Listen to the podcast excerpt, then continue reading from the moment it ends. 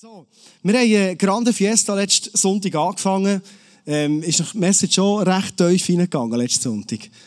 Also ich habe, ich habe gemerkt, ich habe doch noch so recht viel mitgenommen und ich habe das Gefühl, ich habe mit Leuten geredet. Es hat nicht immer am Sonntag eine Message gewesen, wo die Leute eine Woche lang darüber haben geredet wo ich gehört von Leuten, die aufeinander sind zugegangen, zum Teil sich versöhnt haben, aber auch von Leuten, die gemerkt haben, weisst du was?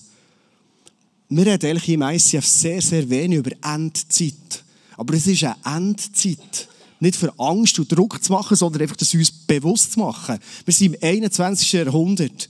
Und ich weiss nicht, wie es dir geht, wenn du eine Message zulässt. Ich ja letzten Sonntag dürfen zulassen. Kleus Andrea hat eine super Message gemacht.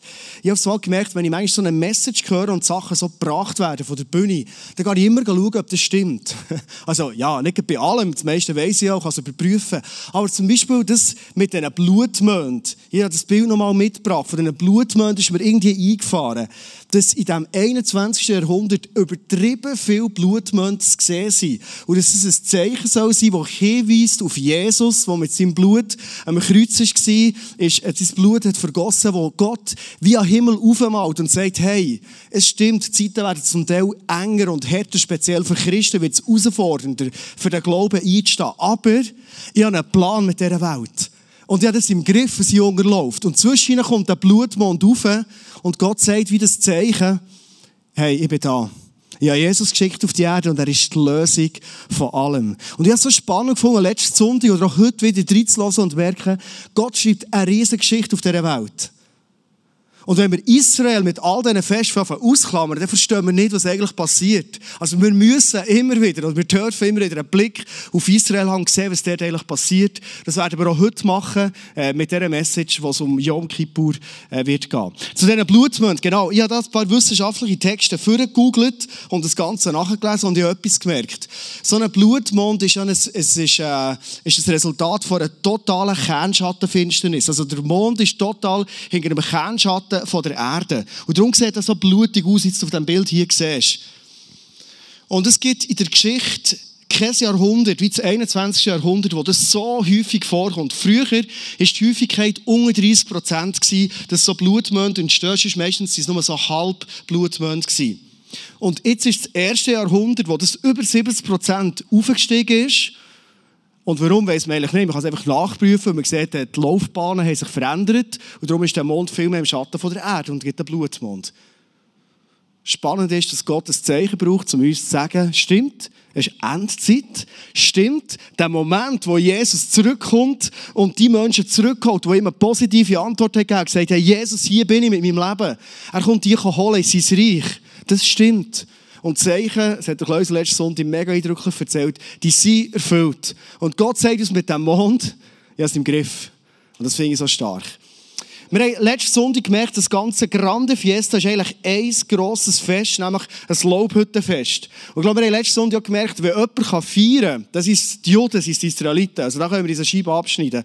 Und wir haben letzten Sonntag das Rosh Hashanah Fest angeschaut. Das ist eigentlich der erste Teil. So wie ein Weckruf für die Israeli, für die Juden, für uns, um zu sagen, hey, hier hat es einen Gott.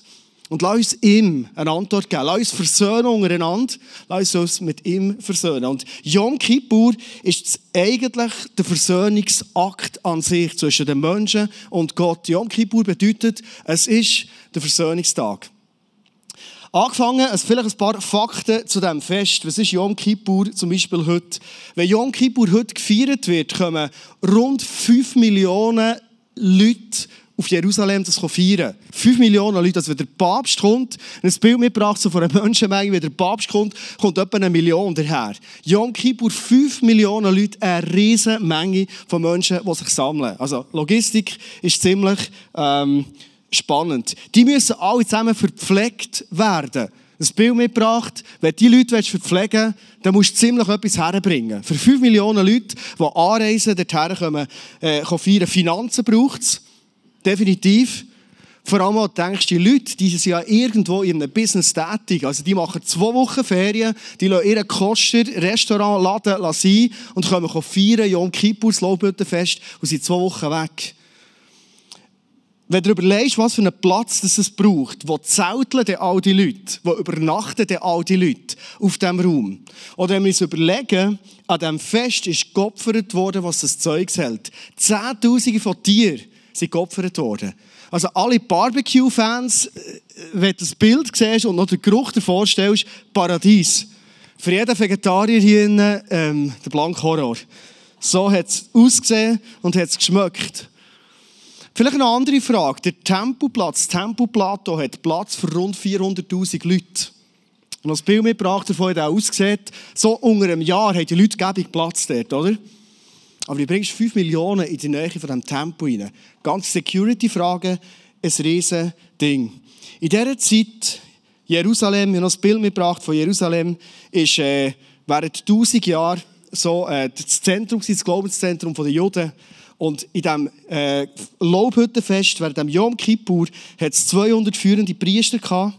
Es hat 7700 gewöhnliche Priester gehabt, 9600 Leviten, die dienen, also es rund 17.000 Leute im Einsatz sind, dass überhaupt so ein Fest können stattfinden Das ist ein paar Facts und Zahlen zu Yom Kippur, das Riesenfest. Yom Kippur besteht eigentlich aus drei Phasen. Die erste Phase ist mal Erkennen. Die zweite Phase ist Bekennen. Und die dritte Phase ist Ich empfangen. Während nach dieser Zeit von Rosh Hashanah, wo das Yom Kippur die Überleitung war, haben die Leute zehn Tage lang gefastet, betet und haben Buß da. Zehn Tage lang. Das ist noch viel, oder? Wir haben ja manchmal so Get Free Days, oder? Zweimal im Jahr. Einmal im Leben machen wir das meistens, oder? Und manchmal gibt es Leute, die sagen, hey, weiss nicht recht, ob ich einen Get Free Day soll ich bin ja schon lange Christ, und der ganze Samstag ist eigentlich noch krass, oder? Hey, die Juden haben jedes Jahr zehn Tage lang gefastet, betet und Buß da. Sie haben etwas gecheckt und erkannt. Sie haben gewusst, es ist so entscheidend wichtig, dass ich immer wieder her schaue bei mir was habe ich Sachen in mir drin, die mir nicht gut tun? Die Bibel sagt dem Sünd, Sucht, schlechte Gewohnheiten, Zielverfehlung, wie du immer sagen die mir nicht gut tut und mein Leben schlussendlich kaputt macht. Sie haben sich zehn Tage lang Zeit genommen, auf Gott zu hören und sich zu prüfen. Und meine Frage an dich und an mich heute Abend ist, was hat das in meinem Alltag noch verloren? So Zeiten, wo ich vor Jesus bin, und er hat jetzt nicht einfach ein bisschen von Bibel lesen und stille Zeit machen, wie wir auch immer sagen, sondern Zeiten, wo du ganz bewusst herkommst und sagst, Jesus, hier bin ich.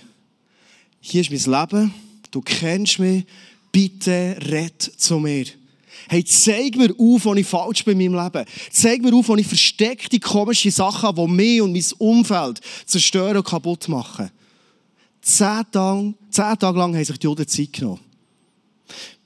Ich war ehrlich, als ich mir das überlegt habe, schon so ein Jahr her, wie bin ich in diesem Punkt unterwegs, habe ich gemerkt, das ist oft für mich persönlich ein Punkt, der mega untergeht.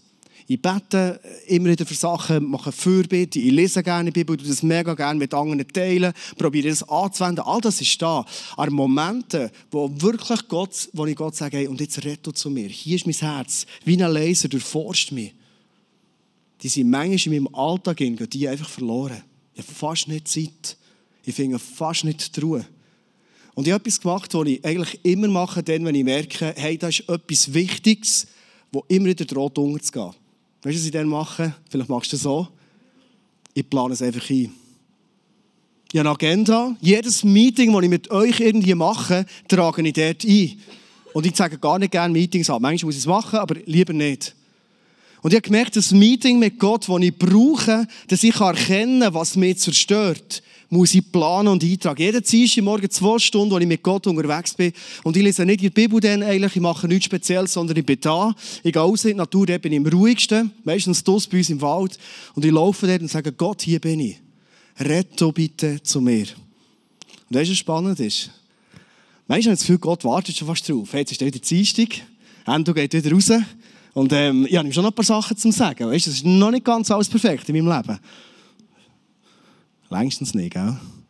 Und jeden Dienstag, wenn ich draussen bei der Natur merke, wie Gott den Finger auf etwas legt, wo ich merke, hey, es ist etwas, was mich on the long run wird zerstören Und ich merke, wir Menschen, wir nehmen uns manchmal nicht Zeit. Meine Frage dir heute Abend ist, wie hast du das eingeplant in deinem Leben, Momente, wo du erkennst, wo du völlig neben dem Gleis laufst?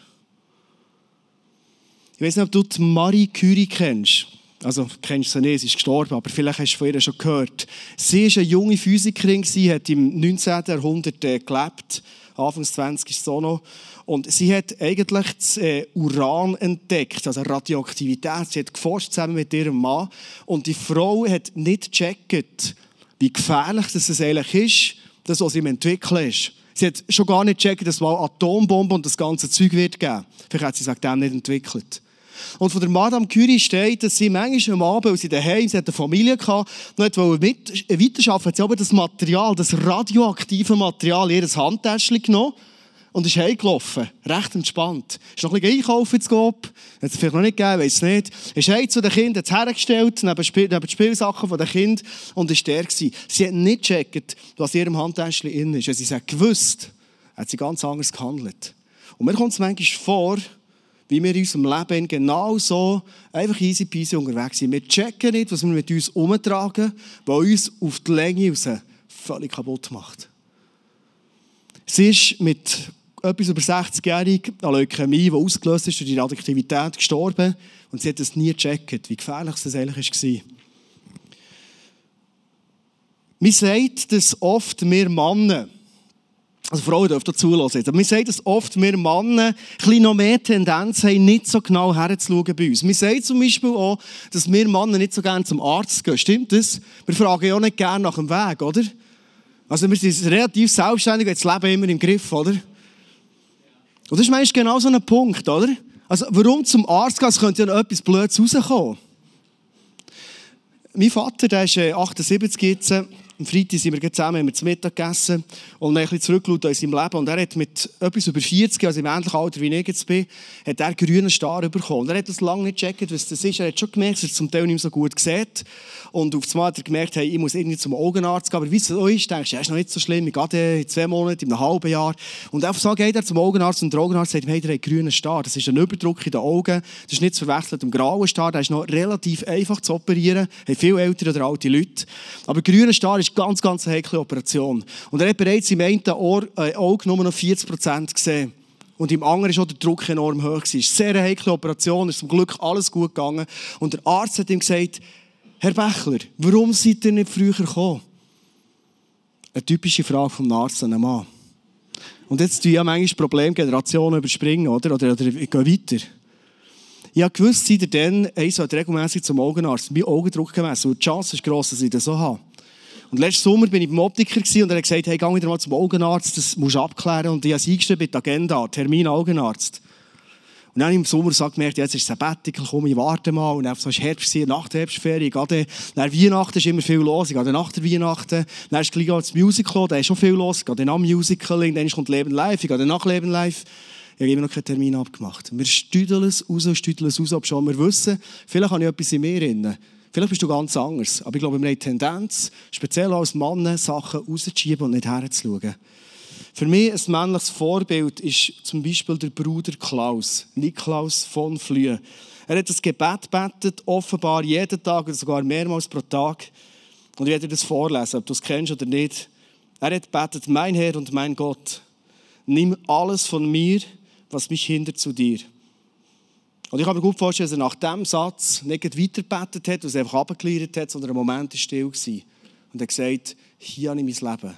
Hey, bitte, Vater im Himmel, Jesus, zeig mir auf, wo ich völlig neben der Spur laufe. Mein Herr und mein Gott, gib alles mir, was mich fördert zu dir.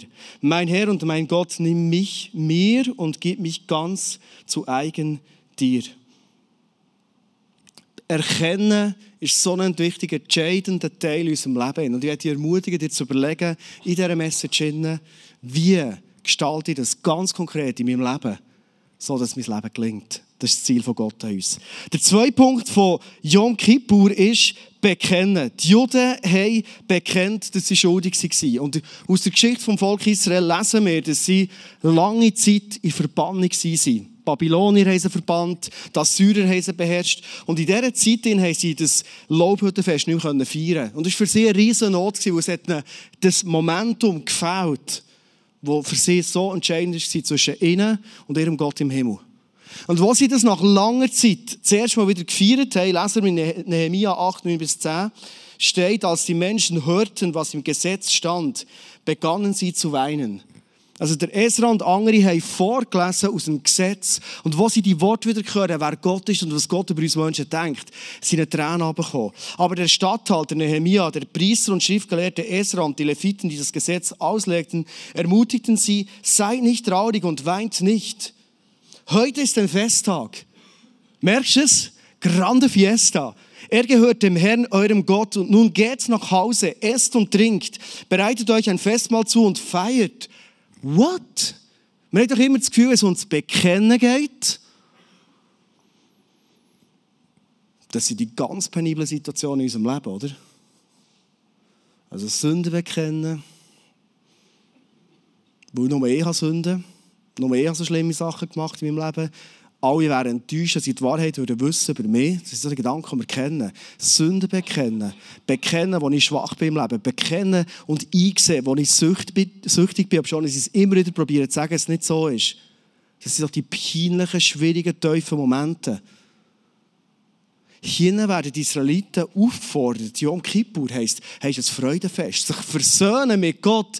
Das ist eine Freude. Warum? Es gibt eine schlüssige Antwort auf das. Weil Gott ein Gott ist, der es liebt, wenn wir mit unseren Sünden, mit unseren Fehlern, mit unseren Zielverfehlungen, mit unseren Süchten, mit unserer, mit unserer Bankrotterklärung, manchmal, wir haben in unserem Leben zu ihm kommen. Er liebt es. Gott ist nie ein Gott, der sagt, oh nein, jetzt kommst du, ey, also jetzt hast du es langsam im Griff da. Mit deiner Sünde, die du immer wieder tust, oder?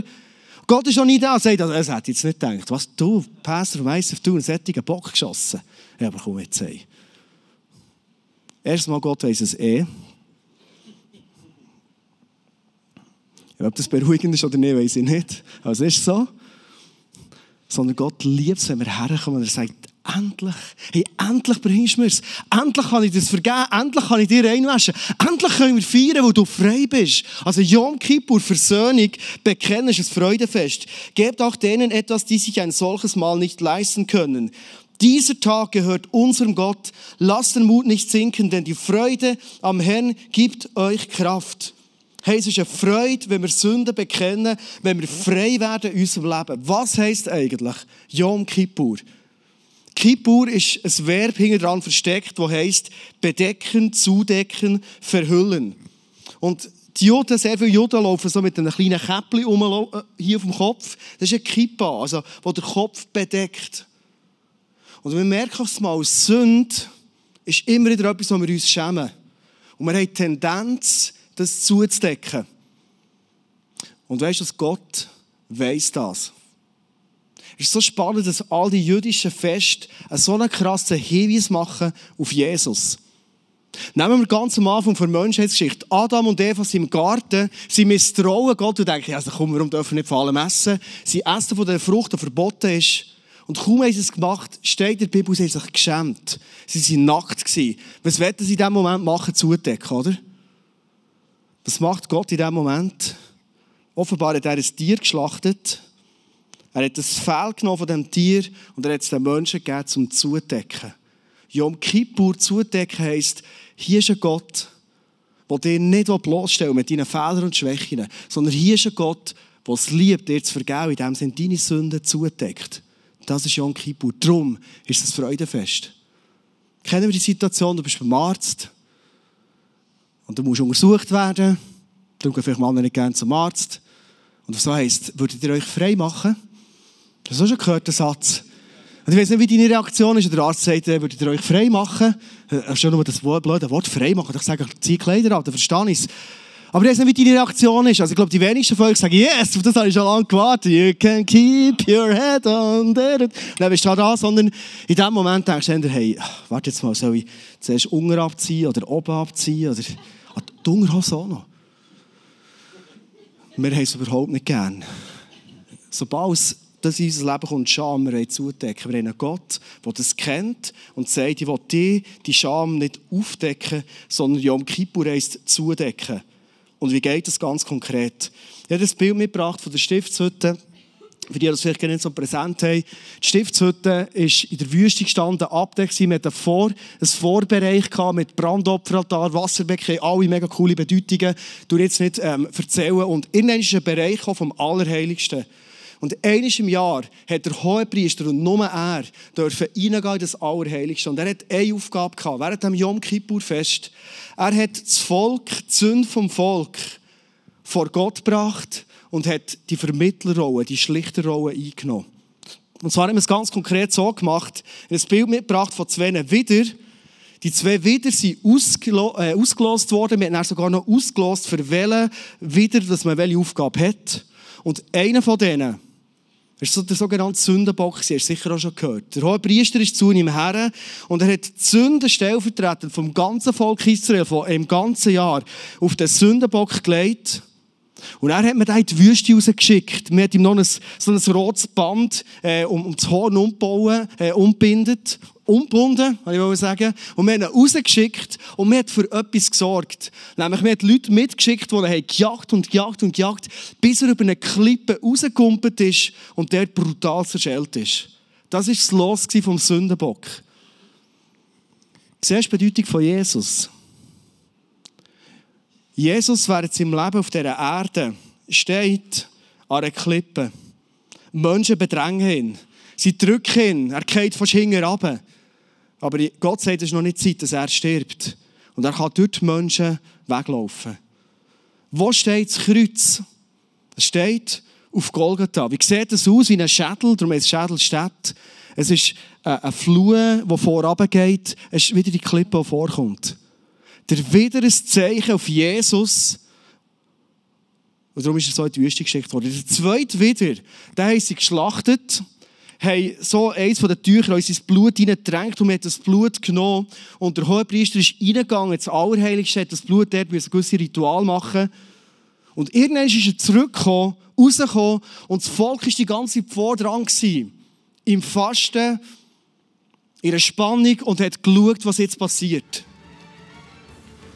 Und das kannst du dir Szenerie vorstellen. Der Hohepriester, er hat er wieder geschickt, ab in die Wüste, der Sündenbock ist gegangen. Er nimmt das rote Tuch und er geht rein ins Allerheiligste.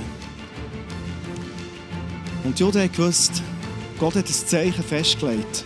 Wenn er die Sünden vom ganzen Volk Israel vergibt, wird der Hohepriester zurückkommen und zwar nicht mit einem roten Tuch, sondern das Tuch hat sich mirakulös verfärbt. Ein Phänomen, das sich kein Rabbi erklären konnte. Und sie hat gewartet, kommt er mit dem weißen Tuch zurück? Weil das wäre das Freudenfest gewesen, das wäre die Lösung gewesen. Und was passiert? Der hohe Priester kommt raus und das Tuch ist weiss. Wow, grande Fiesta, ein Riesenfest. Die Menge hat gejubelt, juhu, sie sind rumgekumpelt. Richtiges Fest. Ähnlich wie es hier aussieht und er geht ab ins Äpfel. Merci vielmals. So gut. Das ist das Freudenfest der Israeliten. Und alle haben gesagt, hey, Gott hat uns vergeben. Die Sünde ist rein gewaschen. Der Bock ist weg und wir sind wieder rein für ein ganzes Jahr. Yom Kippur. Und jedes Jahr hat sich das wiederholt. Sie haben sich getroffen, sie waren von der Stiftshütte aus, von dem Allerheiligsten. Sie haben die zwei Böcke genommen und die Spannung war wieder gross. Der Hohepriester ist da, er schickt einen von den Sündenböcken raus in die Wüste, der zerschellt, indem er über eine Klippe abspringt. Er geht rein in das Allerheiligste und die Leute waren haben gespannt gewartet jedes Jahr das Gleiche. Kommt er raus. Hat er das weiße Tuch? Hat uns Gott Sünden vergeben? Die Frage, die die Leute in diesem Moment bewegt haben. Und Jahr für Jahr, immer wieder kommt er raus und uh, es ist weiss. Hey, Gott hat mir vergeben. Grande Fiesta, ein Riesenfest. Und es hat sich Jahr für Jahr wiederholt. Jedes Jahr kommt der Priester raus und Gott hat wieder alles vergeben. Es hat sich wiederholt und wiederholt und wiederholt. Und ich glaube, die älteren Leute der Israeliten haben schon langsam gewusst, wie das Ganze passiert. Immer wieder. Sie haben das ganze Spiel kennt. Aber sie haben auch gewusst, wir kommen jedes Jahr wieder her. Wir feiern Rosh Hashanah, wir feiern Yom Kippur. Und wir feiern den Moment, wo wir zehn Tage lang gefastet haben, vor Gott sein und der Hohepriester wieder mit seinem roten Tuch steht. Und er wieder, wieder in die Wüste steckt Von der kommt das Wort wieder. Nein, ich glaube nicht. Könnte sein. Und sie sind mit Spannung am Warten. Was passiert? Der Hohepriester geht rein. Mit seinem roten Tuch. Übrigens, zu dieser Zeit haben sie dem Hohepriester manchmal ein Seil um die Füße umgetan. Und sie gedacht, wenn er von der Herrlichkeit von Gott, die er immer erlebt hat, überwältigt wird, dann können wir ihn wenigstens rausziehen an diesem Seil. Und spannend ist, in dem Jahr, wo wir jetzt drinnen sind, war der Hohepriester speziell lang drinnen. Und er kommt raus und er zeigt das. Das Tuch ist immer noch rot. Hey, was ist passiert? Hat der Hohepriester seinen Job nicht gut gemacht? Gibt es irgendeine Sünde im Volk, die Gott nicht vergeben kann? Hat jemand etwas nicht aufgedeckt? Ist irgendeine versteckte Sünde rum, dass Gott sagt, hey, geht gar nicht. Ich kann euch nicht vergeben als Volk Israel. Was ist passiert? Das Phänomen steht im Talmud, ist aufgeschrieben worden, es war ein riesiges Ereignis. Von einem Jahr an hat es nicht mehr funktioniert mit dem Tuch. Es hat sich nicht mehr weiß verfärbt. Spannend ist, dass der Moment, wo sich das Tuch nicht mehr verfärbt hat, ist genau 40 Jahre gewesen, bevor das der Tempel ist zerstört wurde. Der Tempel in Jerusalem ist zerstört worden im Jahr 70. Das ist hier. Dann ist der Tempel zerstört worden in Jerusalem. Jesus hat es vorangesagt. Jetzt, wenn wir zurückrechnen, 40 Jahre, sind wir im Jahr 30. Das Jahr 0 ist jetzt bekannt, da ist Jesus auf die Welt gekommen. Und wir wissen aus der Geschichte nicht ganz genau, ist es das Jahr 30, 31, 32, 33, so dort rum. Dann hat das Phänomen aufgehört. Weißt du warum? Es war gar nicht nötig. Weißt du, was dann ist passiert? Jesus ist dann am Kreuz gestorben. Das rote Tuch war ein für alle Mal am Kreuz. Es hat es gar nicht gebraucht, das ganze Ritual. Jesus hat gesagt, ich nehme die Sünden von der ganzen Menschheit. Vom ersten Sünder im Garten Eden bis zu der letzten Sünde, die noch da wird. Ich glaube, die passiert noch zu tun, habe ich mal gelesen. Nein, stimmt nicht. Hat die letzte Sünde noch passiert? Ja, für all die Sünden zahlt und bin im Kreuz gewesen. Und Jesus ist genau das Opferlamm geworden, das sie Jahr für Jahr in die Wüste geschickt. In der Bibel steht, ich werde den Vers mit dir lesen, Denn Gott hat Christus, 2. Korinther 5, 21, der Gott hat Christus, der ohne jede Sünde war, mit all unserer Schuld beladen und verurteilt, damit wir freigesprochen sind und vor ihm bestehen können. Also alles, was mit dem wieder immer wieder passiert, ist mit Jesus ein für alle Mal am Kreuz passiert. Hey, und in dem Moment, wo er am Kreuz hängt, hat er etwas gesagt. Steht in Matthäus 25, da schrie Jesus noch einmal laut auf und starb. Im selben Augenblick zerriss im Tempel der Vorhang vor dem Allerheiligsten von oben bis unten. Die Erde bebte und die Felsen zerbarsten. Hey, der heilige Teppich, der da immer ist gehangen, in ein Bild mitgebracht, wo die Leute gewusst haben, wir dürfen nie dort reingehen. Oder der Hohepriester hat gewusst, es gibt einen Tag, wo ich dort reingehen kann, nicht mehr. Hey, der ist zerrissen worden. Der, wo Jesus am Kreuz gesagt hat, und jetzt habe ich alles auf mich genommen. Es ist genug. Ich habe es vollbracht. Und weißt du, was das für dich und mich bedeutet? Hey, wir können direkt Zugang in jedem Moment, in jeder Situation zu dem Gott im Himmel gehen. Der Vorhang für ihn zu gehen, das Allerheiligste, der ist offen. Ist das nicht krass? Das ist das, was Jesus am Kreuz hat da. Wir kommen zum dritten und letzten Punkt, der heisst, wir empfehlen. Vielleicht in der Theorie ist das für dich alles klar. Das hast du vielleicht schon ein paar Mal gehört. Vielleicht wirklich auf eine andere Art. Ein bisschen mit Kontext. Aber das zu wissen, das so als, als, als Fakt zu haben im Leben, das ist ein Teil. Aber das, was Jesus sagt, ist, der letzte Vers, den wir lesen heute, Jesaja 1,18. So spricht der Herr. Selbst wenn eure Sünden blutrot sind, sollt ihr doch schneeweiß werden. Sind sie so rot wie Purpur, will ich euch doch reinwaschen wie weiße Wolle. Jesus sagt, mit dem heißt, es gibt kein Problem in deinem Leben, was so gravierend wäre, was so blutrot wäre. Das ist das intensivste Rot, das es gibt, das Purpurrot. Dass ihr es nicht schneeweiß machen könnt. Das sagt Jesus dir und mir. Und meine Frage, die ich mir heute Abend stelle, dir heute Abend stelle, ist nicht ehrlich die Frage, ob du das weißt, sondern ob das dein Alltag ausmacht. Ist es etwas, wo du merkst, hey, das ist mein Alltagsleben? Diese Sachen in meinem Leben, das können Sünden sein, das können Enttäuschungen sein, das können Verletzungen sein, das können Sucht sein. Vielleicht sind es Sachen, wo du über dich selber mega enttäuscht bist. Vielleicht sind das Drucksituationen, wo du merkst, es gibt Erwartungen in meinem Umfeld hin und habe das Gefühl, kann die nicht erfüllen. Und sie machen dein Leben zur Hölle. Ich glaube, es dir heute Abend selber sind Punkte in Sinn kommen, du merkst, das sind genau meine roten Punkte in meinem Leben. Es kann eine ganz aktuelle Situation sein, wo du im Moment drin bist und du merkst, dann stellen wir den Schnuff ab. Und Jesus sagt, hey, es gibt nichts. Es gibt wirklich nichts, was so dermaßen verschoben, rot, schwierig ist, wo ich nicht umwandeln und weiss machen könnte. Weil ich im Kreuz und ich habe gesagt, es ist vollbracht. Und der Zugang zu dem Allerheiligsten, der ist effektiv offen. Ist das etwas, was du in deinem Alltag hin? Das ist der entscheidende Punkt.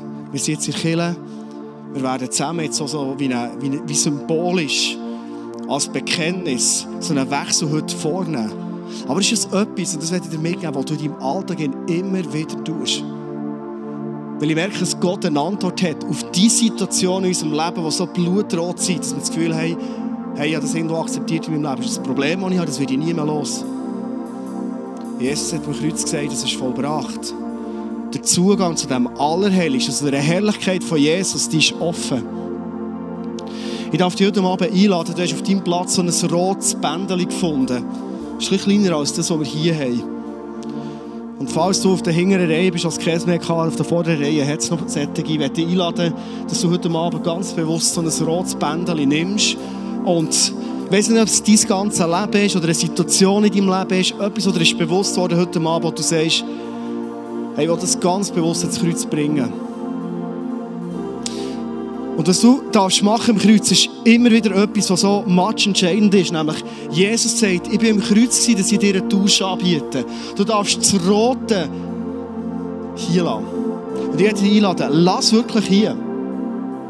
Und ich gebe dir die Freiheit, das weiße Band zurück. Du darfst gerne heute vorkommen, das ist nicht ein Galamares-Abendmahl, das hier sondern es sind so weiße Bändchen.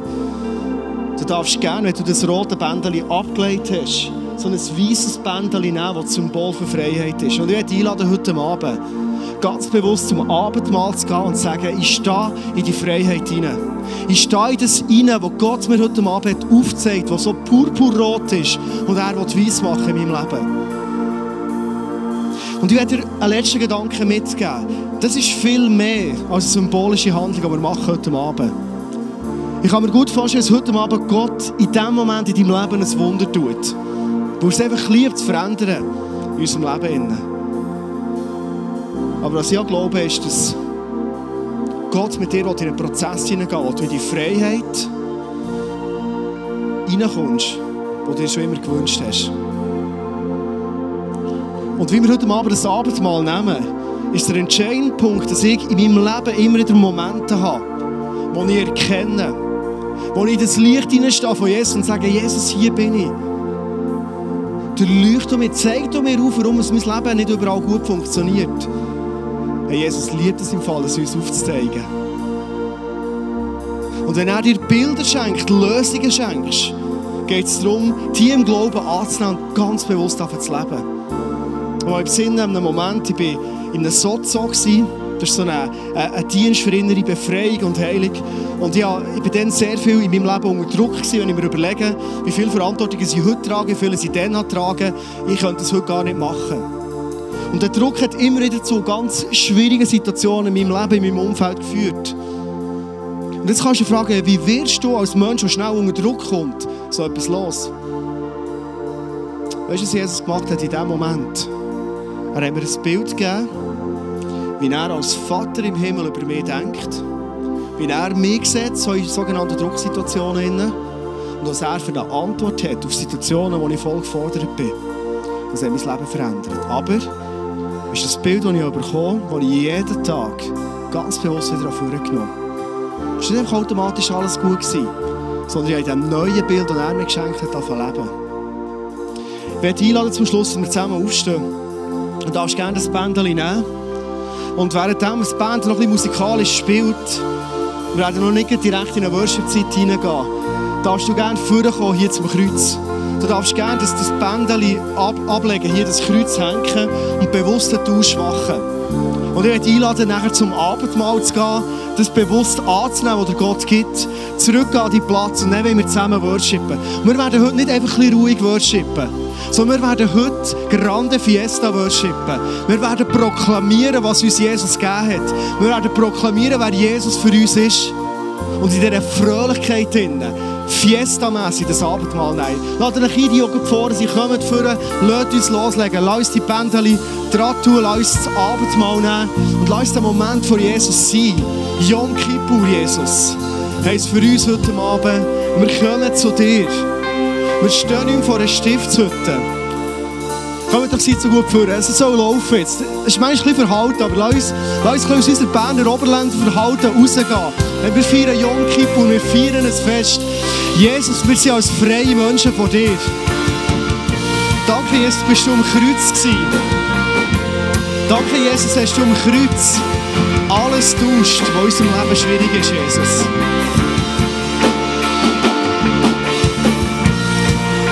Jesus, bietest du uns deine Freiheit an.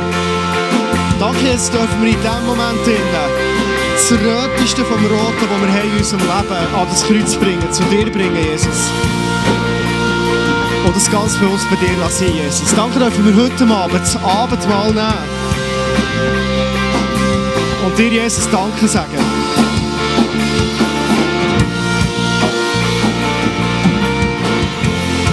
Jesus, wir wollen dir heute Abend Danke sagen, die feiern, die ehren, weil du uns alles gegeben hast, was wir brauchen. Du hast am Kreuz gesagt, es ist vollbracht. Wir nehmen heute Abend das Abendmahl, Jesus. Weil du die Liebe hast hergegeben. Ganz hast hergegeben. Du hast dein Blut fließen, Jesus. Und es ist genug. Es ist effektiv genug. Du, Jesus, bist die Lösung. Du, Jesus, bist unsere Lösung. Und Jesus, wir wollen heute Abend dir ein Lied singen. Es ist unser Yom Kippur-Lied als ICF Thun im 21. Jahrhundert. Und wir wollen dir zusingen, Jesus. Du bist der Mittelpunkt von meinem Leben. Das ist das Bekenntnis, das wir dir geben, Jesus. Du bist der Mittelpunkt von meinem Leben. Lass zusammen den Song singen, während die letzten Leute noch aufhängen, das Abendmahl nehmen. Ihr dürft gerne euren Platz zurückgehen. Das ist ein Ort, das euch wohl ist. Aber lass uns zusammen den Song singen. Jesus, wir sagen dir mit diesem Song, du bist unsere Hoffnung. Nicht irgendetwas anderes, sondern du, Jesus, allein. Und wir stehen genau mit diesem Song vor dir und wir feiern dich.